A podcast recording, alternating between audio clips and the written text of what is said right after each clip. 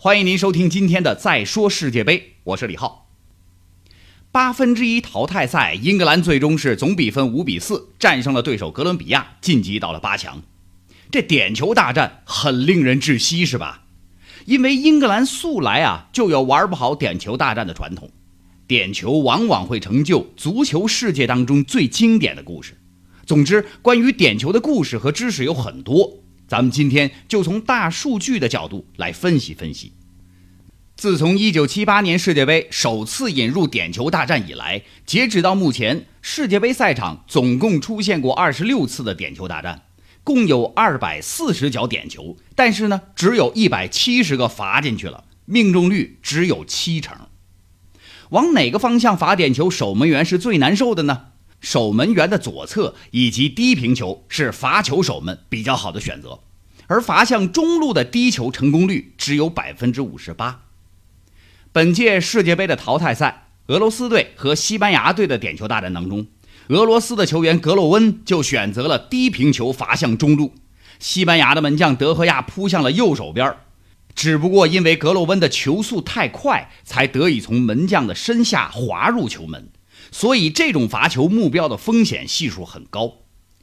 通过分析一系列的数据显示，如果非得罚向中路，那么就得把球打高，这才是最好的选择。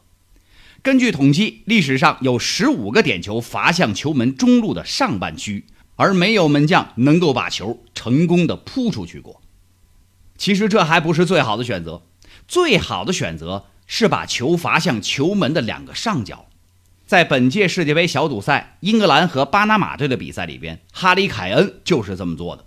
这种球让门将是毫无招架之力。而2006年意大利和法国最终的点球大战，格罗索就把球罚向了球门的上角，帮助意大利队最终捧杯。罚高球虽然说进球率高，但是要承担射出球门范围的风险。射飞点球是点球大战当中最常见的镜头。意大利的忧郁王子巴乔就因此成为了主角。世界杯的点球大战罚丢的七十个点球，也不都是门将扑救的功劳。在这七十个点球当中，四十九个是被门将拒之门外的，总共有二十八名门将完成过成功的扑救。在这四十九个被扑出来的点球当中，二十四个打向门将的左侧，二十五个打向了门将的右侧。而在众多罚丢的点球当中，还有十二粒点球是击中门框弹出来的。纵观历史数据，德国队无疑是点球的高手。德国队自从在1982年世界杯半决赛和法国队的点球大战当中胜出以来，他们又接连在1986年、1990年和2006年的点球大战当中胜出。历史上只有一个德国球员在世界杯点球大战当中罚丢过点球。中国球迷一定不会陌生，他就是现任天津泰达的主教练施蒂利克。此外，阿根廷队也是点球大战当中的高手，他们唯一一次失利就是2006年世界杯输给了德国队，这也是他们在这份榜单当中排名第二的原因。点球大战其实就是罚球手和守门员心理博弈的过程，运气、脚法和心理的抗压能力都是至关重要的因素。根据数据统计，先罚点球的球队有百分之七十三的几率获得最后的胜利。这其中很大一部分原因就是后罚点球的人往往承受着更大的压力。当然了，英格兰战胜哥伦比亚的这场比赛显然属于另外的百分之二十七。此外，英格兰还做到了一个例外，那就是在点球大战当中，往往在常规的五轮罚球里边啊，并不能够分出胜负。那这样呢？按照规则就需要进行残酷的依次加罚，直到有一方罚丢了，另外这一方就获胜了。根据统计，在加罚当中，第八轮出场的球员是压力最大的，只有百分之五十八的命中率。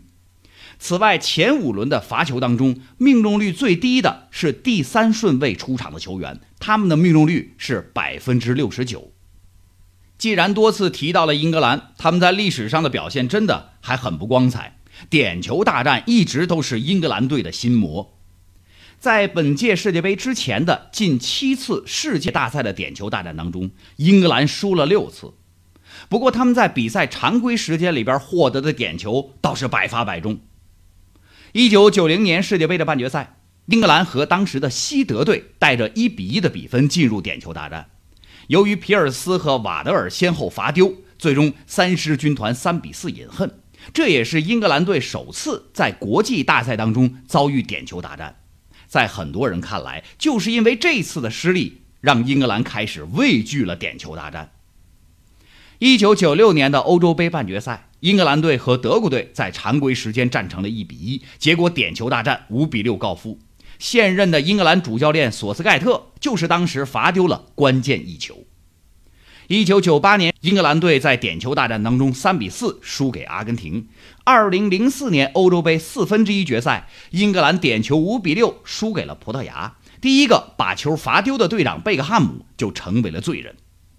二零零六年世界杯四分之一决赛。英格兰队又是点球一比三不敌葡萄牙队，兰帕德、杰拉德和卡拉格都把球罚丢了。二零一二年欧洲杯四分之一决赛，英格兰二比四倒在意大利的脚下，罪魁祸首变成了两个阿什利，一个是阿什利杨，一个是阿什利科尔。在这七次点球大战当中，英格兰队唯一获胜的就是一九九六年在本土举行的欧洲杯。四分之一决赛当中，他们和西班牙队常规时间战成零比零。点球大战当中，大卫·希曼接连扑出了耶罗和纳达尔的点球，而皮尔斯、普拉特、加斯科因和希勒的进球让英格兰队四比二获胜。最后，我们再来说一下点球的悲情时刻。提起悲情的点球啊，就不得不让人想到1994年罗伯特·巴乔那忧郁的背影。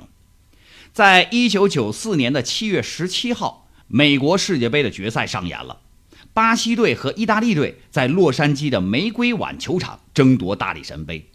双方此前各得过三次世界杯的冠军呐，谁赢了，谁将会独享世界杯夺冠次数最多球队的无上荣耀。就在那一天，有九万多名球迷到现场去观战，都要见证这历史时刻的诞生。巴西队在这场比赛里边排出了所有的主力，罗马里奥和贝贝托搭档锋线，马金霍、邓加和毛罗席尔瓦的中场可谓是攻守俱佳，塔法雷尔、布兰科和阿尔代尔组成的防线在淘汰赛当中仅丢俩球。意大利这边呢，则是由罗伯特巴乔领衔，马萨罗出现在他的身旁，阿尔贝蒂尼、迪诺巴乔组成第一道防线。巴雷西和马尔蒂尼坐镇后场，把守大门的则是传奇门将帕留卡。一百二十分钟的鏖战结束之后，双方战成零比零，这也是世界杯决赛历史上首次出现没有进球的情况。点球大战随即上演。第一轮率先出场的巴雷西主罚打飞了，而巴西队中卫桑托斯的点球则被帕留卡给扑出来了。随后，阿尔贝蒂尼、罗马里奥。埃瓦尼和布兰科都把球罚了进去。到了第四轮，意大利的马萨罗踢出的点球被巴西门将塔法雷尔给封出来了，邓加则是一蹴而就。到了关键的第五轮，罗伯特巴乔出场了。如果说他罚丢，就意味着意大利将会输掉比赛。最终的结果就是背负巨大压力的巴乔把球打高了。最终，巴西三比二获胜，捧得了大力神杯。比赛结束以后，巴西队是疯狂庆祝，而巴乔那落寞的背影，成为世界杯历史上最最经典的瞬间之一。感谢您收听今天的节目，我是李浩，明天再见。